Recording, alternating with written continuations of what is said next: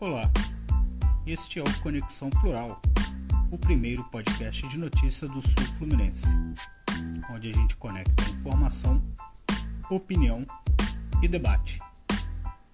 Você está convidado a se conectar com a gente.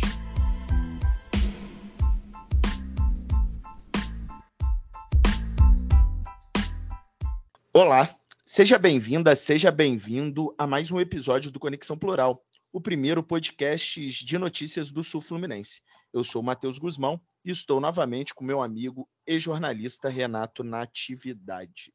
Antes da gente entrar na pauta do dia e eu também dar meu bom momento para o Renato, só fazendo esclarecimento que na semana passada nós não tivemos episódio do Conexão Plural, que a produtora que edita o nosso áudio sobe para as redes sociais aí do Conexão Plural, teve algum, um, alguns problemas e aí acabou não tendo esse episódio, mas já tudo acertado com a produtora e voltamos ao normal nessa semana. Hoje, no dia que gravamos, é uma segunda-feira, dia 16 de janeiro, às 20 horas. Né? A gente data o episódio para que, caso ocorra algo muito importante a partir desse horário, não entre nas nossas análises, nossos temas de discussão, é porque, obviamente, né, não daria tempo, então ficaria para a próxima semana, então só é importante datar isso.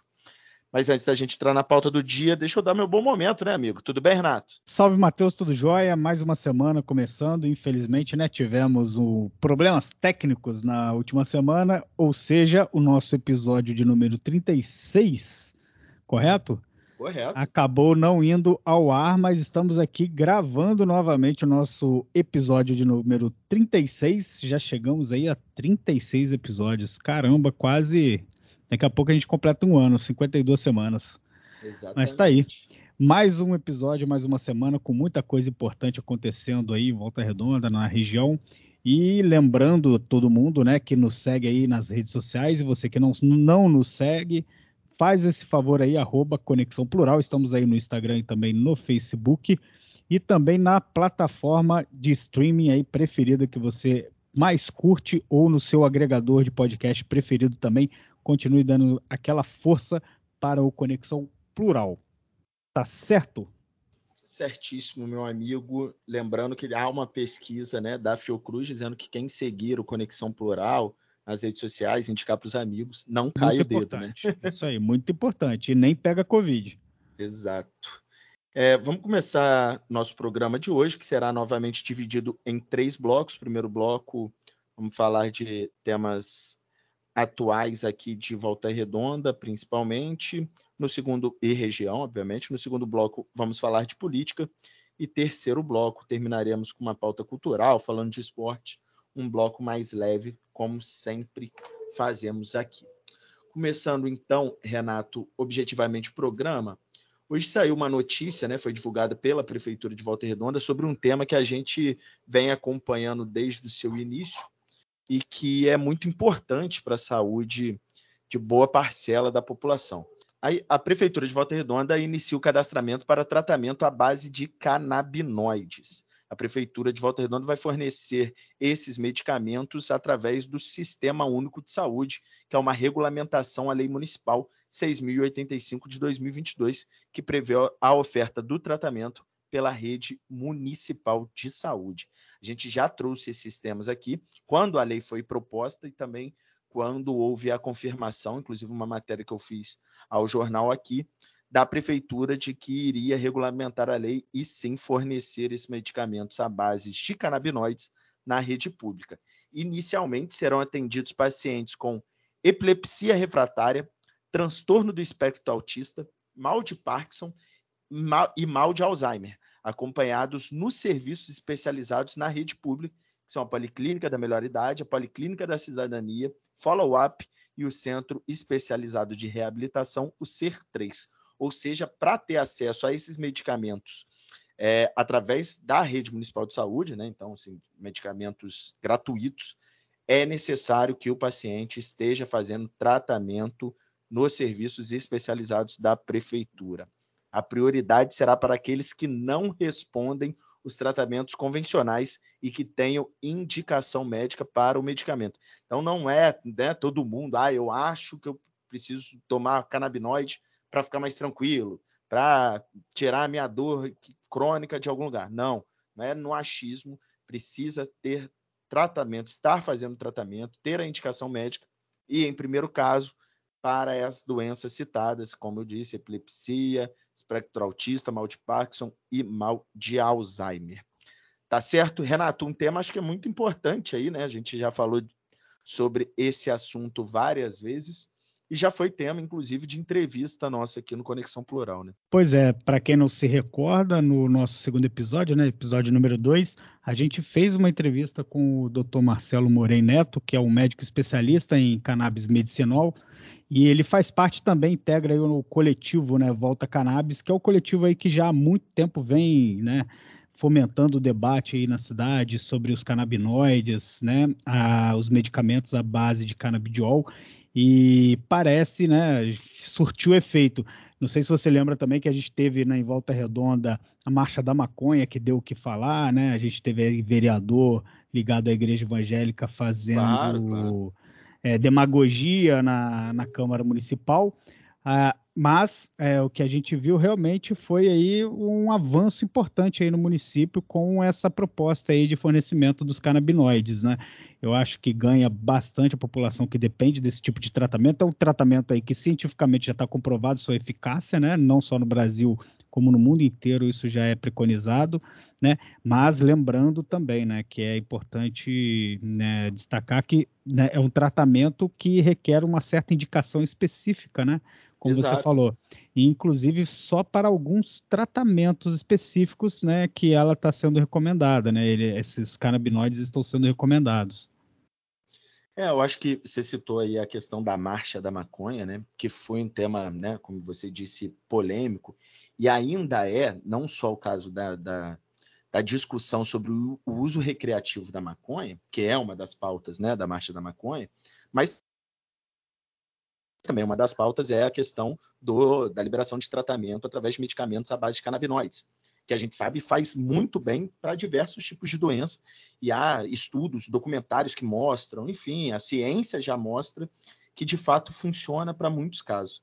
E eu acho que é, há um conservadorismo religioso, um fanatismo religioso com dogmas morais que faz com que se atrase muito alguns tipos de discussão. E eu acho que em Volta Redonda, alguma dessas pessoas identificadas com esse conservadorismo religioso é, fez com que o debate fosse ampliado, fez com que a marcha ganhasse mais divulgação e também estimulou o vereador que fez essa lei, que é o vereador Paulinho AP, a fazer uma audiência pública sobre o tema hum. e a criar a lei e que agora está funcionando. Ou então, seja, assim, o, o, tiro do, o tiro dos conservadores, dos conservadores saiu pela culatra, na verdade. Eu acho que sim. Eu acho, eu acho que é isso. E se, e se foi isso mesmo, se a minha avaliação estiver certa, que bom que deu errado o que eles estavam, é, o que eles estavam pensando. Mas eu acho que é, assim, eu acho que tem uma preguiça, cara. Eu acho que é toda essa posição contrária, eu acho que é uma preguiça que se tem, né? Principalmente do legislador de, pô, pesquisar, estudar a, a pauta, o tema, é, né? Eu acho então, que não, eu não acho que eu não acho que é uma questão de preguiça, entendeu? Eu não acho. Eu acho que é uma Você acha questão, que é... é uma questão dogmática, é uma questão mais que está ligado à moral, ao que pensa sobre a moral. Não quer dar o braço esse, a torcer, né? Não quer dar braço não a quer torcer. ir contra aquelas, aqueles estigmas que tem na religião. Porque você precisa defender. É, estou usando o argumento desses políticos. Assim, é, se você tem uma base eleitoral formada por pessoas conservadoras e da sua religião. A gente sabe que as igrejas neopentecostais precisam criar o pecado para vender a salvação. E é isso que eles fazem, né? É, daqui a pouco vai ser proibido você andar na rua porque é pecado, porque está em alguma coisa na Bíblia, mas eles te vendem a salvação caso necessário for. E aí eu acho que é isso, assim, vou, vou falar para esse meu público, não quero abrir para o debate, eu não quero ouvir o que estão falando, mas vamos aqui fechar porque é uma questão é, moral da igreja e eu não posso perder o apoio dos meus fiéis. Né? É, tem isso, não quer se queimar com a sua base política, sua base, sei lá que base seria essa. Mas tá aí, eu fico, pô, eu fico muito é, contente aí da gente ter levantado um pouco essa pauta para debate também, né? Do Conexão já ter iniciado Sim. aí a sua existência trazendo à tona essa, essa questão muito importante. Você que ainda não ouviu, né, a, aproveita aí episódio número 2, entrevista aí com o doutor Marcelo Morei Neto, que é muito esclarecedora a respeito à questão desse tema. Né? Ele esclarece perfeitamente do que se trata a questão da, dos canabinoides. Então, para antes que você saia propagando aí idiotices aí, besteiras pela internet, é, vale a pena ouvir e entender um pouco mais do que, do que se trata a questão e como funciona, né? É, cara, você acabou de me lembrar, até postei um vídeo hoje no Instagram que é assim, né? É, que é o, aquele streamer Casimiro falando que, tipo, antigamente as pessoas tinham vergonha de serem burras, né? E agora parece que esse, esse medo acabou. Pô, e inclusive eu vi esse vídeo hoje, inclusive. Muita gente dá, dá, emite opinião sobre qualquer coisa sem, sem ter um estudo técnico na base da liberdade de expressão ou do achismo, né? De fala que é liberdade de expressão para adaptar sobre tudo. Esse é um caso, por exemplo, que quem tem que falar é a ciência, e a ciência prova que é muito positivo, cara. Tem, eu já citei isso aqui outras vezes, tem um documentário na Netflix que eu, eu preciso trazer aqui, lembrar o nome, mas que mostra que uma criança que tinha 40 ataques epiléticos por dia começou a ter um por semana, com base no tratamento do canabidiol. Então funciona. Vamos até pedir para a nossa produção colocar aí um pedaço é, da entrevista com o Dr. Marcelo Morém, falando sobre a importância e para que estão sendo usados aí os canabinoides. A cannabis medicinal é o nome, né? Cannabis é, sativa é, é o nome científico da, da planta mais conhecida como maconha, né? Então a gente costuma usar no meio científico o nome de cannabis medicinal. É, é a planta da cannabis sativa, né? Com as suas com seus fitocannabinoides na sua essência, né? O CBD, o canabidiol, o THC, o tetraidrocannabinol e, e diversos outros fitocannabinoides, né? Que podem ser né, a gente fala que são mais de 120 fitocannabinoides, né, os de maior expressão, né, o CBD e o THC, mas existe um CBN, o CBG, THCA, THCV, e todos esses fitocannabinoides, junto com outras substâncias químicas da planta, os terpenos, os flavonoides, é, fazem né, uma interação, e essa interação, de acordo com cada patologia, com cada indicação, uma prevalência de um ou outro canabinoide, fitocannabinoide, a gente consegue né, auxiliar diversas doenças aí com seus sintomas, né, doenças neurodegenerativas, doenças, é, transtornos mentais da infância, né, dores crônicas intratáveis. Depois a gente fala um pouquinho sobre as indicações, mas no geral é isso: é um tratamento de saúde amparado pela fitoterapia com a planta da cannabis sativa. Tá aí, Renato. É... Então, seguimos no tema. Só para dar um serviço aqui para a população, né?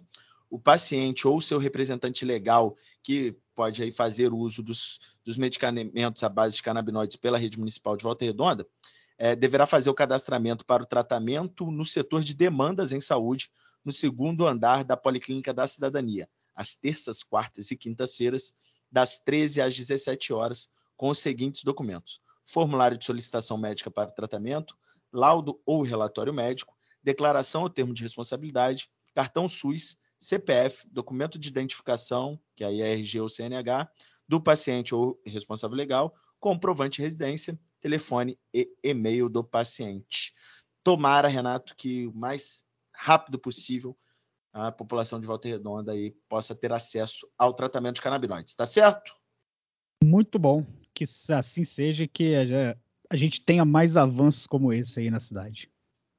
Beleza, vamos falar agora de outro tema importante que a população aqui, não só de Volta Redonda, como todo o sul fluminense, vem sofrendo bastante. Não sei, Renato, se você teve que ir ao Rio de Janeiro recentemente e passou por algum sufoco aí na Dutra de ter acidente, alguma coisa assim?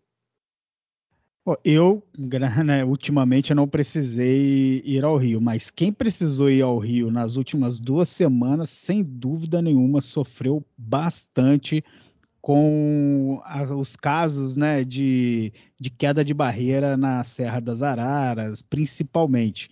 Então, uma viagem aí de duas horas acabou demorando aí cinco, cerca de cinco, seis horas aí nesse trajeto, muito porque, né, uma uma obra que estava prevista ainda no primeiro contrato de concessão da, da rodovia Presidente Dutra não saiu do papel até então, mas ao que, que é a duplicação, indica, né?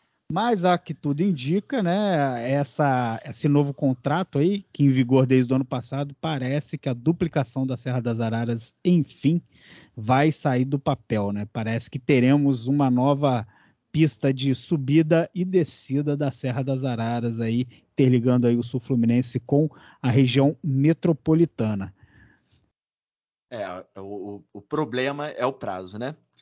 Que a duplicação deve ficar pronta apenas em 2028. Mas está no tempo, está no tempo, está no tempo. Porque o, né, a previsão era para 2014, agora 2028, é questão de 14 anos de diferença.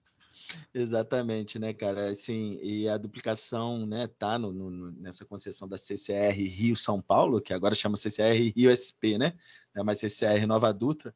Essa obra deve custar mais de um bilhão e gerar mais de dois mil empregos só que ainda está sem o cronograma para começar. Enquanto isso, como você mesmo citou, vários acidentes ocorrem aí nos últimos meses. Segundo um levantamento feito pelo Jornal Diário do Vale, nos últimos 12 meses, nos últimos anos, foram 20 acidentes que ocasionaram a interrupção no tráfego nas pistas da Serra das Araras e está sendo muito comum, principalmente na pista de descida, né? Que aí é o que acontece, interrompe o tráfego na pista de descida e faz com que a pista de subida opere em mão dupla, e aí é uma lentidão que acaba ocasionando engarrafamento nos dois sentidos, né? Tanto de quem vai para o Rio de Janeiro, como quem vem do Rio de Janeiro, da capital das cidades da Baixada, aqui para a região sul-fluminense ou para São Paulo, enfim, mas acaba ocasionando isso. São transtornos e mais transtornos que acabam né, ocasionando, é, acabam sendo ocasionados por conta dessa ineficiência do cumprimento do contrato inicial de concessão da Dutra, né? É, é, a gente tem um impacto grande aí no escoamento de produção aqui da região.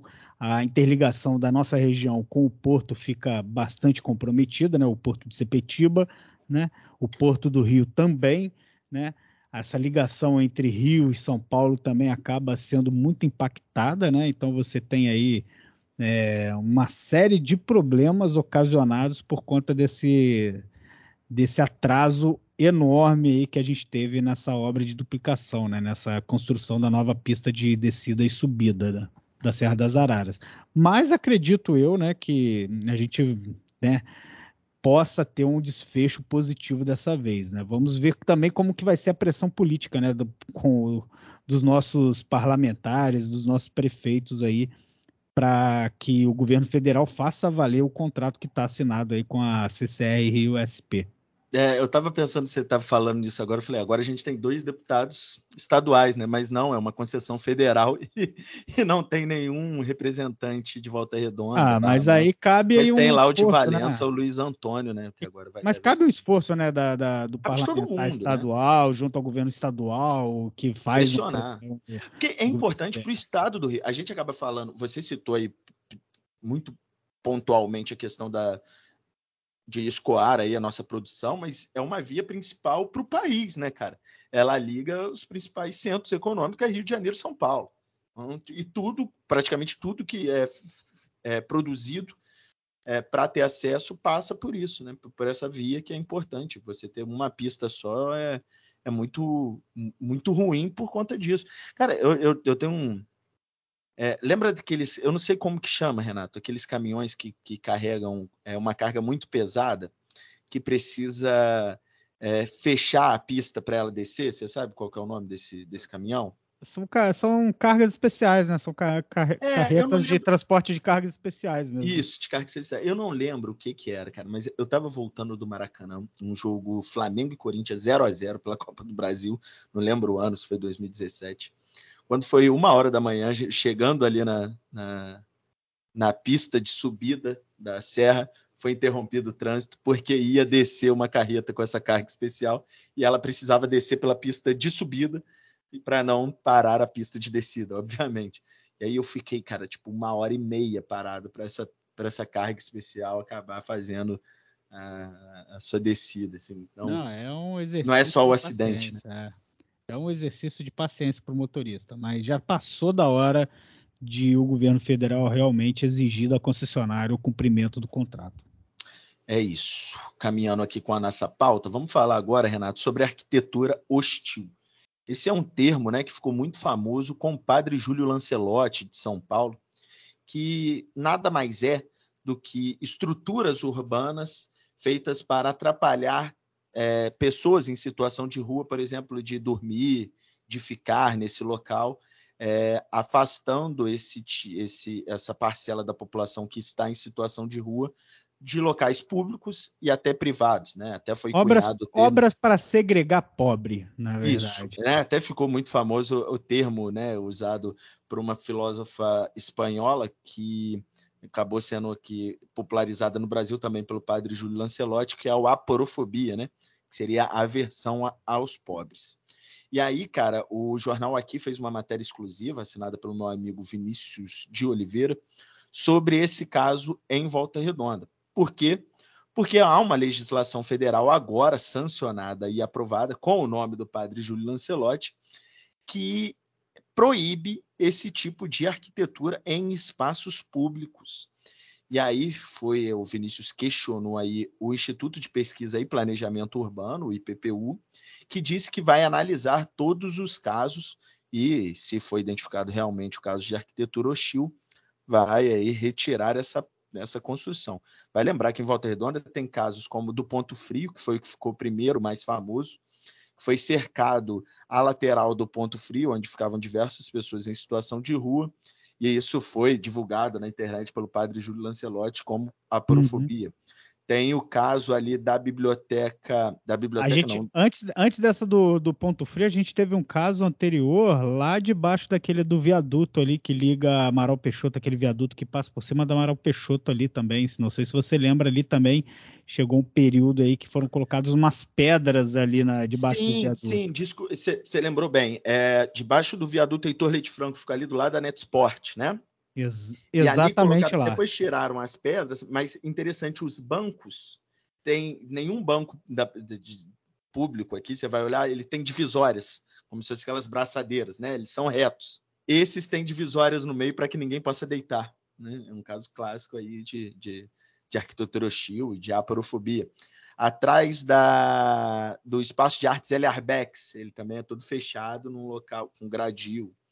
Tem o caso do escritório central também, que cercou, mas aí já é um espaço público. Até o caso do Memorial Zumbi também. Espaço é privado, na verdade, né? O é, desculpa, o escritório central é um espaço privado, mas também cercou. Enfim, vai caber aí agora ao Instituto de Pesquisa e Planejamento Urbano de Volta Redonda, o IPPU, de analisar. Segundo informou aí o órgão ao jornal aqui, é, vai ser analisado caso a caso. Então a gente espera que realmente seja analisado, que seja cumprido, né, a lei, que seja retirado aí áreas que são de arquitetura hostil e que a gente tenha sempre políticas públicas para pessoas em situação de rua, para que possa ser, é, se tiver algum tipo de doença, né, ser tratado essa doença, ser colocado aí, é, reinserido às vezes no seu ambiente familiar, que foi corrompido, enfim, tem muita, muita coisa importante aí sendo tratada não só na discussão da arquitetura hostil, mas que também é necessário você é, ampliar esse debate. Né? E yeah, eu estava até vendo a, a, matéria que saiu no aqui e uma coisa que é levantada lá que realmente me despertou é a questão de uma revisão do, da revisão do plano diretor da cidade contemplar esse tipo de medida, né, a esse tipo de arquitetura, mas te, te confesso que eu não me recordo de ter visto nada a esse respeito aí no novo plano diretor que já está em discussão aí. Pra... Em discussão, é, o prefeito puxou, né, o plano, pediu a mensagem de volta do plano diretor, mas ela ainda vai ser debatida em segunda discussão na Câmara de Volta Redonda. Então, acho que pode ser acrescentada aí realmente na, no plano diretor. Para quem não sabe, plano diretor são um conjunto de normas que obviamente norteiam aí o desenvolvimento urbano, né? Qual bairro pode ter construção, qual altura, aqui pode ter prédio assim e tal, não pode ter, como esse caso aí da arquitetura hostil, enfim. Então é muito importante que Volta Redonda, que já está atrasado na discussão do plano diretor, que deveria ter sido renovado em 2018, já estamos indo para cinco anos de atraso, seria muito importante aí ter isso contemplado dentro desse documento. Muito bem lembrado na matéria e por você, Renato. Você, cara, seus comentários são extremamente pontuais. Muito obrigado. Claro que sempre tendo a base e a introdução feita brilhantemente por Vossa Senhoria. é isso. Então vamos terminar nosso, nossa puxação de saco nesse primeiro bloco e voltamos no segundo bloco para falar de política.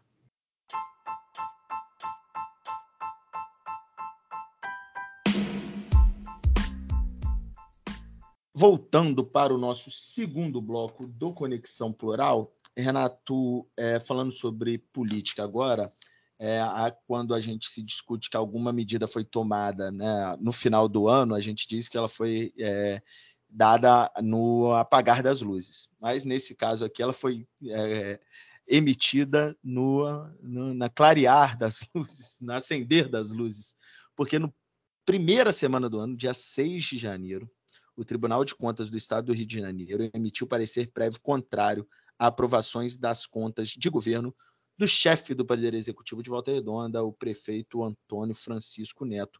Essas contas relativas ao exercício de 2021. Pelo quarto ano seguido, Volta Redonda tem as suas contas, é, é, tem o parecer prévio do Tribunal de Contas do Estado emitido de forma desfavorável. Lembrando sempre que esse documento é enviado para a Câmara de Vereadores, onde é, será avaliado em definitivo e os parlamentares que dizem se aprovam ou rejeitam as contas dos exercícios financeiros do chefe do executivo. Mas é um órgão técnico, o Tribunal de Contas é um órgão técnico e acabou aí aconselhando para um parecer contrário. O acórdão foi resultante do processo relatado pelo conselheiro substituto Marcelo Verdine Maia, que apontou problemas na gestão do na cidade do Aço, malfadado tema Fundo de Manutenção e Desenvolvimento de Educação Básica, o Fundeb. De acordo com o documento, a conta do Fundeb não apresentou saldo suficiente para cobrir o montante dos recursos do fundo não aplicados no exercício. Ainda houve, segundo o documento, é, investimento de apenas 8,70% da receita de impostos e transferências na área da saúde, o que a Constituição Federal veda, né, ou, ou proíbe, né, que, é, segundo a Constituição, é, fica determinado que esse percentual deve ser de, no mínimo, 15%. Então, ainda há 18 outras impropriedades dentro das contas, 20 determinações e duas recomendações. Mas, enfim, mais uma conta aí do prefeito Neto sendo é, apresentada é, tendo um parecer prévio contrário pelo Tribunal de Contas, tantas outras nos exercícios do, do prefeito também já foram rejeitadas pelo Tribunal de Contas, principalmente nos seus dois últimos mandatos, que foi de 2009 a 2016. Tanto que foram rejeitados na Câmara e foi isso que deu o bafafá de que o Neto estaria inelegível, que foi derrubado depois por uma decisão liminar é, do ministro do STE, do Tribunal Superior Eleitoral, Alexandre de Moraes, depois foi referendado aí pelo colegiado. Enfim, falei isso tudo para dizer que novamente Volta Redonda tem um parecer prévio contrário à sua aprovação, Renato. E a pergunta que não quer calar, né? De onde que o prefeito Neto vai tirar 3 milhões 608 mil reais, 876 reais, né? para cobrir, né, para ressarcir a conta do Fundeb do município. Né? É um dinheiro considerável, lembrando aí que o ano de 2021 a prefeitura teve dificuldade de comprar os materiais de os materiais escolares, né? Teve problemas aí com licitação de notebooks, computadores, né? Entre outros problemas relacionados à área de educação. Então, está assim, sempre um com ano... dificuldade para alcançar o mínimo de obrigação de gastos com educação, que é 25%. Há uma Exato. Às vezes não falta dinheiro. O que está faltando é a capacidade administrativa de se realizar a licitação e gastar esse dinheiro. Exato. Ah, só para se ter uma ideia, é, o gasto, né, despesa por aluno por ano no município de Volta Redonda caiu de 2020 de R$ 6.434 para R$ 5.851, dado que está lá presente na prestação de contas do Tribunal de Contas do Estado. Ou seja, uma queda considerável aí de quase aí, né, de 600 reais aí por ano com aluno aí do ensino do ensino público municipal. Né? Então tá aí de mais um ano com dificuldade a, as contas do município. Eu te confesso que eu tentei puxar aqui quantas contas é, Volta Redonda teve aí nos últimos 15 anos, 16 anos aí reprovadas aí pelo Tribunal de Contas. Não, é, é muita conta, cara. Eu até postei isso nas minhas redes sociais que eu falo que tem alguma coisa. Eu acho que é mais fácil a gente contar quantas foram aprovadas. Eu acho que foi Nos 2000... últimos anos que eu acho me lembre, só 2017. Eu acho que 2017 e depois eu acho que teve uma de 2017, eu acho que 2013 não, três... também. 13? Eu acho que 2013 ou 2012. Eu acho que não, 2012. 2011 foi reprovado, 2012 aprovado, 2013, 2014, 2015 reprovado. É, então, assim, tem alguma coisa de errada na gestão financeira ou na apresentação de contas, não sei. Sim, é, déficit financeiro se tornou algo comum na cidade, mas que as contas estão sendo reprovadas aí aos montes e que demonstra minimamente que há uma gestão, é, no mínimo, é, perigosa para as contas públicas. E a gente já falou isso né, outras vezes também, Renato, só sobre o tema essa conta do prefeito Neto vai ser submetida à Câmara de Vereadores, que vai analisar através da sua comissão de finanças e depois o plenário completo dos 21 vereadores, mas não há qualquer sombra de dúvida que a Câmara não vai seguir o parecer prévio do TCE e vai aprovar as contas do prefeito Neto.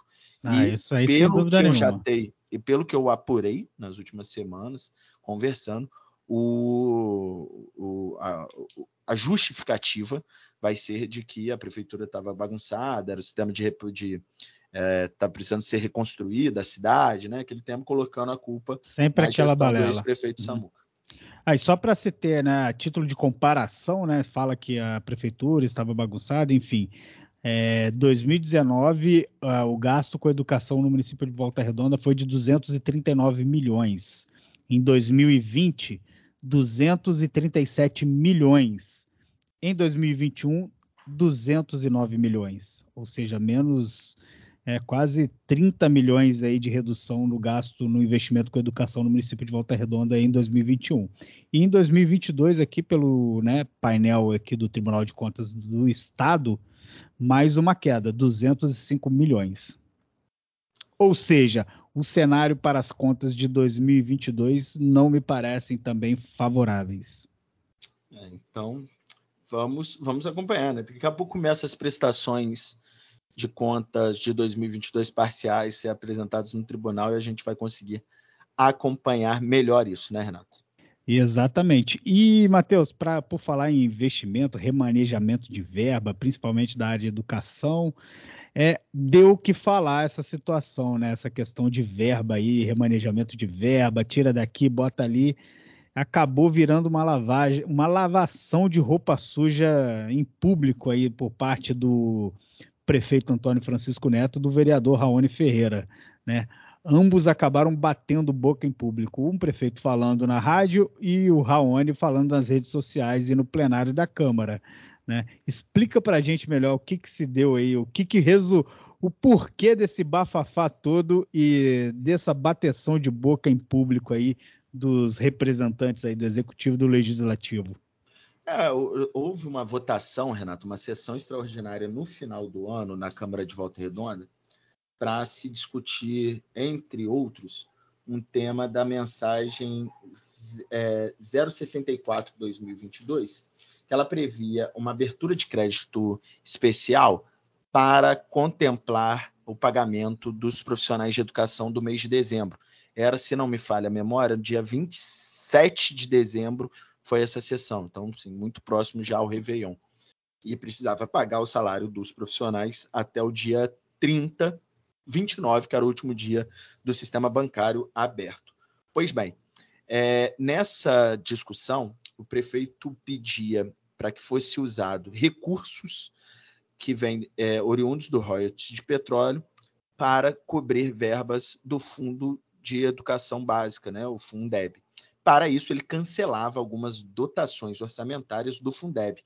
Ele não transferia, ele cancelava. A justificativa dele era que ele cancelava essa letra, essa, essa, é, esse inciso do orçamento do Fundeb, porque o dinheiro previsto para chegar à cidade desse fundo não veio. Esse fundo é uma transferência de recursos que vem do governo federal. Pois bem, como ele não teve esse recurso, ele cancelava essa linha e usava o dinheiro do royalties para pagar. É, isso não estava muito bem explicado nem na mensagem e nem nas discussões com os parlamentares. O vereador Raoni entendeu que isso poderia ser as malfadadas pedaladas fiscais. Lembra desse tema, dessa discussão? De pedalada fiscal, da Dilma Rousseff, você lembra disso? O famoso fruto do golpe.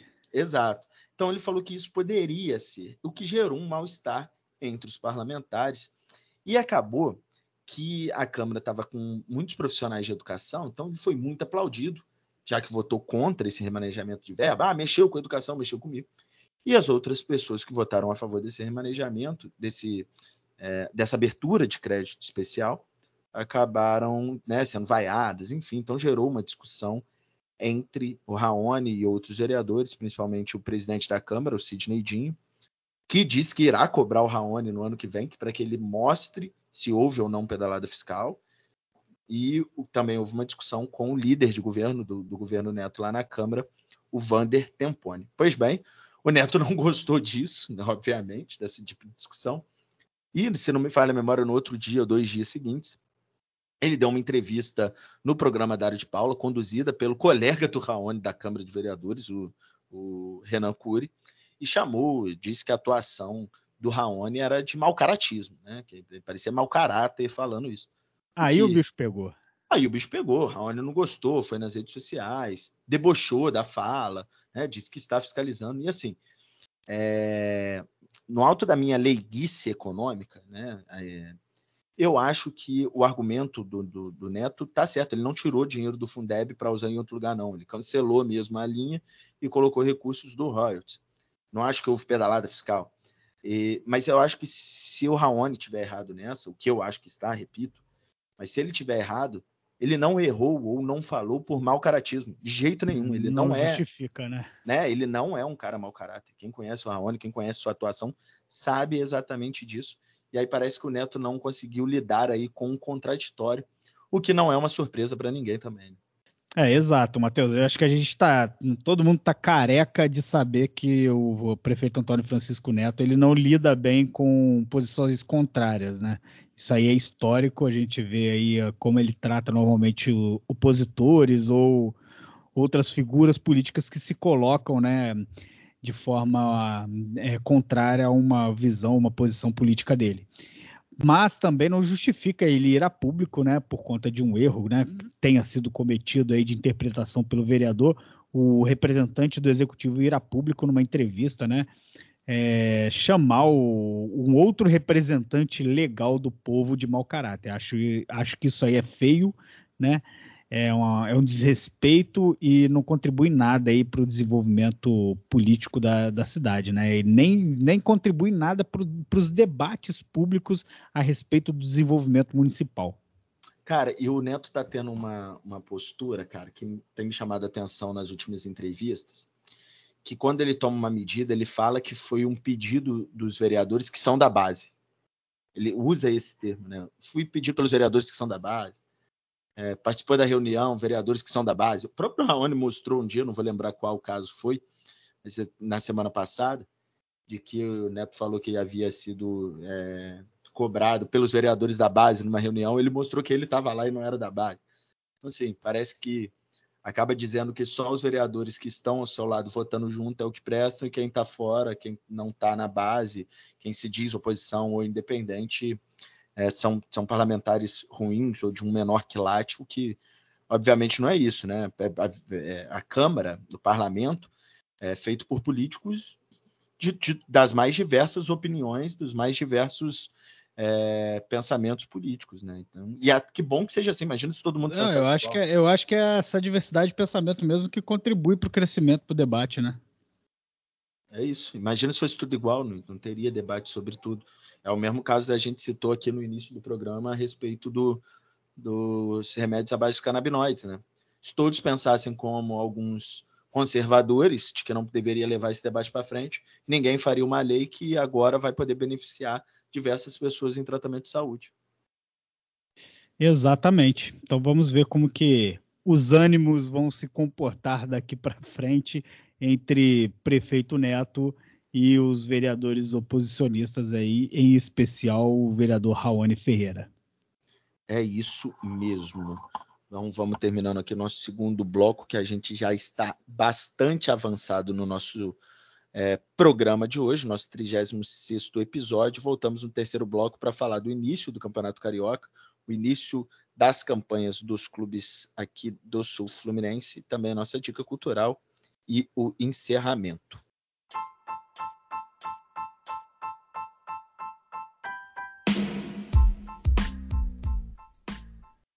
Renato, a gente citou na, no programas, nos programas anteriores né, que o Voltaço iria estrear no Campeonato Carioca sob um forte calor.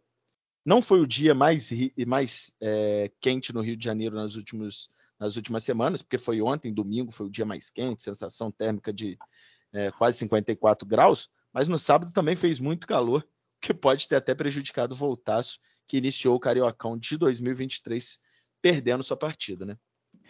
Na verdade, o Guzmão, é, o jogo ficou empatado, 0 a 0 Rapaz, é mesmo? Então, isso, exatamente. Legal. É, você, tá, você acompanhou muito bem né, a, a, primeira rodada do Campeonato Carioca. Mas, assim, vamos só é, iniciar né, esse bloco falando uma questão importante. Entra ano e sai ano, e o futebol carioca parece sempre a mesma coisa. Bagunça no Campeonato Carioca, né?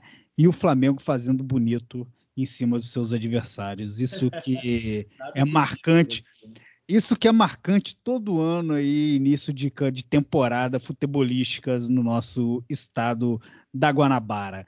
É, o Voltasse ele foi a Nil Iguaço de jogar aí sua primeira partida do Campeonato Carioca, né, no sábado, 15 e 30 da tarde, horário espetacular para um jogo de bola debaixo de um sol escaldante e o jogo acabou 0 a 0. Porém, Guzmão, o resultado, o placar, né, moral, o resultado moral deveria ter sido 1 a 0 por Volta Redonda, já que teve um lance polêmico envolvendo o atacante Lelê, que em posição legal marcou um gol aí numa cobrança de falta dentro da área, ele se enfiou no meio da zaga e acabou completando por fundo das redes. Porém, a arbitragem anulou acabou anulando esse, esse gol. Só que hoje, né? Hoje a gente está gravando numa segunda-feira, a federação, a FERJ, emitiu uma nota, né, na tarde de hoje, dessa segunda-feira, uma nota oficial reconhecendo que teve sim um erro de arbitragem ao anular o gol do Voltaço contra o Nova Iguaçu. Ou o que seja, não muda nada, né? O que não muda absolutamente nada e só comprova realmente que o Campeonato Carioca, ele entra ano e sai ano, ele sempre entra com polêmica. Vai lembrar que no Carioca não tem VAR, né? Não tem o árbitro de vídeo em todos os jogos, somente nos clássicos, né? Os jogos entre os quatro grandes do, do Campeonato Carioca e nas fases decisivas, né? Decisão de Taça Guanabara, Taça Rio, semifinal de, de, de campeonato. Ou seja, os times pequenos vão continuar sofrendo com erros de arbitragem nesse Campeonato Carioca, ao que tudo indica. É, eu falei que não muda nada, mas muda sim, né? Aí acaba que nos próximos jogos a arbitragem fica um pouco mais simpática, né? Sempre tem isso. É, tem isso, né? Já, já que eu vou, vou, aqui reconhecer meu erro, né? Fiz cagada, então vou, vou pelo menos ser mais camarada com os jogadores. É isso. O Resende, que é outro time da região, começou perdendo e aí o jogo em Volta Redonda lotado o estádio, né? Lotado, bastante cheio também, tarde quente. Ah, o Rezende acabou perdendo por 2 a 0 aí, gol do Cano e do Alan. O Fluminense que entrou aí com um time meio, meio misto, né? Ainda, ainda em, em montagem, né? O plantel do Fluminense.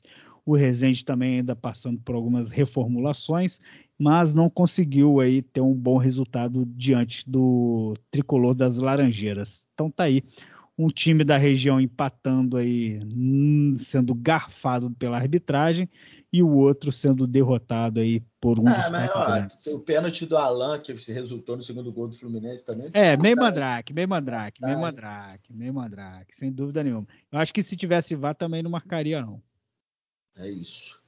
É, vamos então terminar com a nossa dica cultural, Renato. Eu vou começar hoje ainda nas esteiras daquelas manifestações antidemocráticas, os quebra-quebras que ocorreram lá na Praça dos Três Poderes, no Congresso Nacional, no Palácio do Planalto e no Supremo Tribunal Federal. E vendo esses montes de lunáticos presos, e há relatos de que gente, tem gente presa. Renato, eu juro para você que eu vi isso, essa matéria, não vou lembrar onde, eu vou, eu vou achar. De que tem alguns policiais assustados porque as pessoas conversam com as paredes, cara.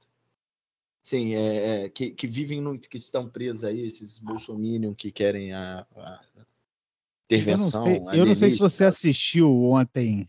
Eu não sei se você assistiu ontem, né, ontem, né, no, nesse, nesse domingo aí, o Fantástico, que mostrou é, algumas imagens né, exclusivas aí da invasão na, lá na, na, dos palácios tal, umas imagens grotescas de, uns, de umas pessoas que pareciam verdadeiros zumbis, né? É, é assim, é, é foram imagens lastimáveis, assim, para se envergonhar realmente e, imagine, e, se, e se perguntar como que podem ter pessoas assim, né?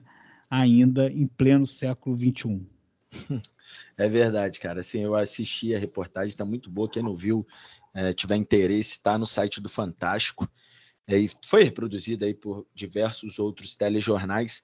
As imagens são assustadoras.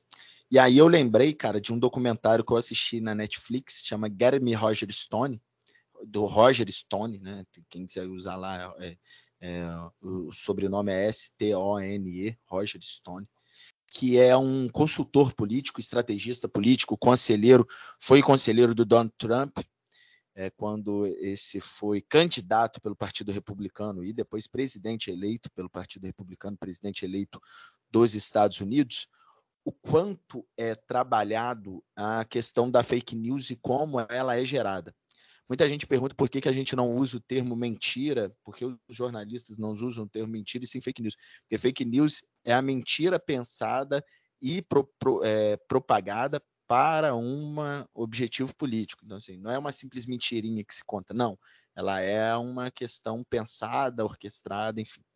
E como isso era usado na campanha, como isso na campanha lá norte-americana, como é, as mentiras, os ataques, é, tudo era feito para beneficiar o Donald Trump, e principalmente acabar com a imagem é, teoricamente positiva de alguns outros adversários. Então, é muito legal. O cara não tem esse Roger Stone, é uma figura completamente assim é, patética e que não tem vergonha de nada, não. Ele faz e diz que faz mesmo, enfim. Mas é, acho que e, e, e, gosta tanto de aparecer que quis fazer esse documentário. Tem entrevista dele e ele é o personagem, né, que fica o tempo inteiro na tela. É visto ele, é ele, a esposa, enfim. Então acho que é importante também para a gente entender de onde vem essa maluquice que a gente está vivendo hoje no país, até porque a cerne do bolsonarismo, que é muito maior do que o Bolsonaro, foi gerada lá nessa extrema direita que está tá crescendo mundialmente e nos Estados Unidos tem lá como seus mentores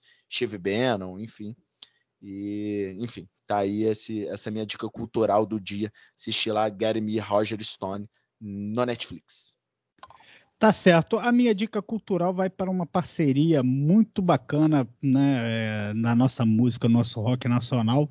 É, tal, talvez algumas pessoas não tenham né, visto, mas é, no, nesse último trimestre de 2022 a gente teve uma, uma breve, uma mini turnê entre Pete e Nando Reis, os dois artistas aí consagrados aí do nosso rock nacional, percorreram várias cidades do Brasil tocando, fazendo shows, apresentações conjuntas, né, tocando junto, maiores sucessos tanto do Nando Reis quanto da Pete.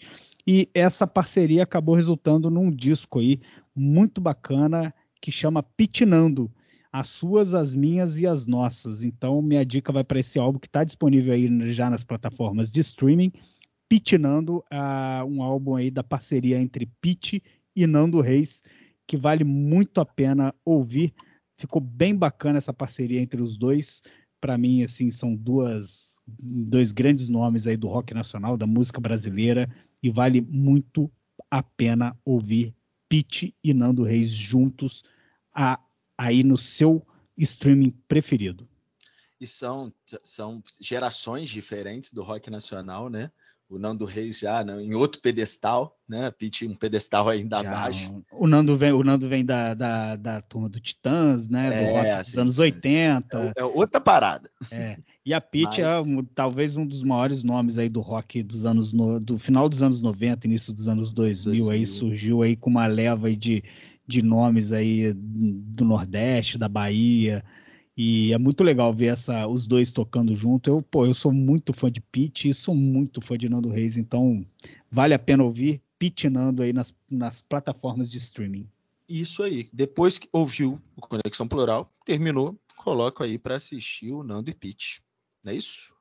Exato.